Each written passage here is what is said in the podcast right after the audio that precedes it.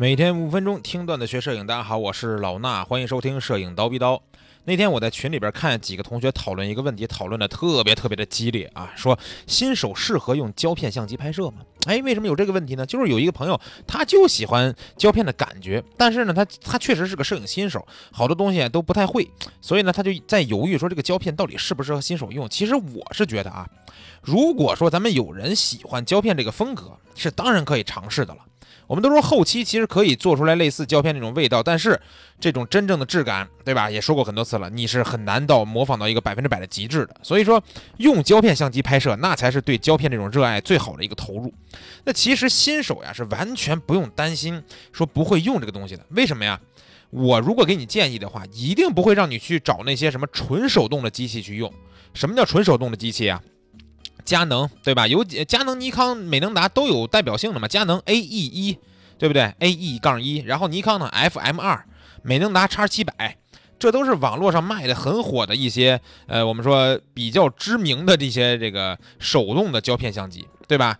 这些机器啊，真的是不建议大家去用。为什么呀？就外观啊是真漂亮。对吧？手动机械感是真强，但是你如果真是新手，包括像我这样的老手，对吧？数码摄影的老手，我都不一定能玩得转那东西。为什么？你这个没有任何的帮你辅助测光啊，这些对焦啊，手镜头都是手动的，那几乎拍，我觉得啊，如果让我用这种机器，几乎拍不出来什么好看的能用的照片来，对吧？那拍出来是一张正常的照片，我觉得都费劲，你还得背什么这个阳光十六法则啊，艳阳十六，阴天八，对吧？多云十一，日暮四，你背这玩意儿有用吗？有用是有用，但是现在咱其实不用也能享受胶片的味道。啊，当然了，我在这儿要说啊，所有喜欢手动玩胶片的朋友们，这几个机器对你们来说真的是非常棒，对吧？大家都知道嘛。但是我确实从我个人来说，不喜欢玩手动的那东西。那我建议大家可以玩一些简单易上手的一些胶片机。你比方说拍人像的话，我用的是什么呢？就是佳能的 EOS 三零啊，老同学应该都知道，对吧？EOS 三零。这是一款当年佳能出的一款这个单反的胶片相机，幺三五的这个呃彩色副片的这么一个相机啊。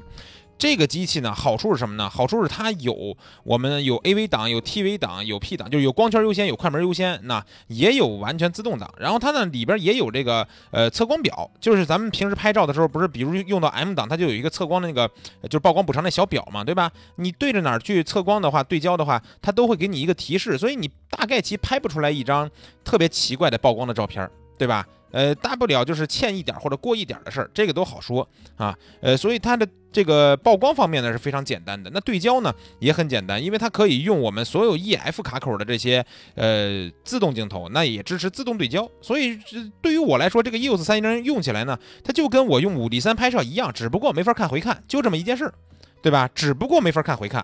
还有这个里边还有还支持那个当当时我在节目里边啊，前几期应该跟大家讲过佳能的那个特别牛逼的眼控对焦，对吧？真正的眼控在这 EOS 三零上也有，就是有些老机器可能不太灵敏了。那像这种 EOS 三零啊，别的品牌我不知道啊，像佳能还有像 EOS 三，对吧？EOS EV 这些应该都是类似的机器，所以你们都可以去选，而且应该都不贵，反正 EOS 三零当时我买的时候就几百块钱。不到一千块钱，就几百块钱啊！这是拍人像的，为什么呢？因为拍人像的话，咱们可以搭一支这个定焦的呃大光圈镜头嘛，对吧？比如我搭一五零一点八小痰盂，或者是老的那个佳能的五零一点四，那头啊搭这上面也是效果非常好的，所以它可以有大光圈虚化的一个效果。如果说我不是喜欢拍人像，我就是喜欢这种胶片的感觉，对吧？我就想街拍即时拍一拍，那其实我建议你选择傻瓜相机啊，傻瓜相机的选择也很多。呃，比如说比较火的有这个奥林巴斯的缪二，对吧？缪是什么呢？就跟跟一个 U 似的那个字母啊，也你要搜的话，其实也可以搜 U 啊，U 二。呃，但是 U 二呢，其实缪二就是它这个炒起来价格比较贵，所以我呢用的是一个就是朋友啊放在我这儿，也不是送给我吧，放在我这儿的一个嗯。缪系列的一个变焦机啊，长得基本跟那个缪二差不多，只不过它需要变焦，它不是一个三五定焦啊。那你就用起来呢，其实我觉得也差不多啊。傻瓜相机就你什么都不用管了，你只负责它是闪灯它闪不闪就行了，对吧？大白天你就不用闪灯，你就咔咔就拍就行了。所以这个用起来它是最省事儿的啊，对焦也不用你对，是吧？然后呢，这个曝光也不用你管，全都自动了。呃，包括像这傻瓜相机里边，我跟你说啊，有一个长得特别特别好看的，我还一直没有说下定决心要下手的这么一个机器，就是柯尼卡的红色的这种胶片相机。你有两个型号啊，其中有一个比较好看的叫 EF 三，它是一个纯红的机身啊，然后小镜头特别漂亮。然后还有一款是柯尼卡的这个 Tomato，就是西红柿 Tomato 这个相机，这个相机呢大概是在九百一千，大概这么一个价格啊。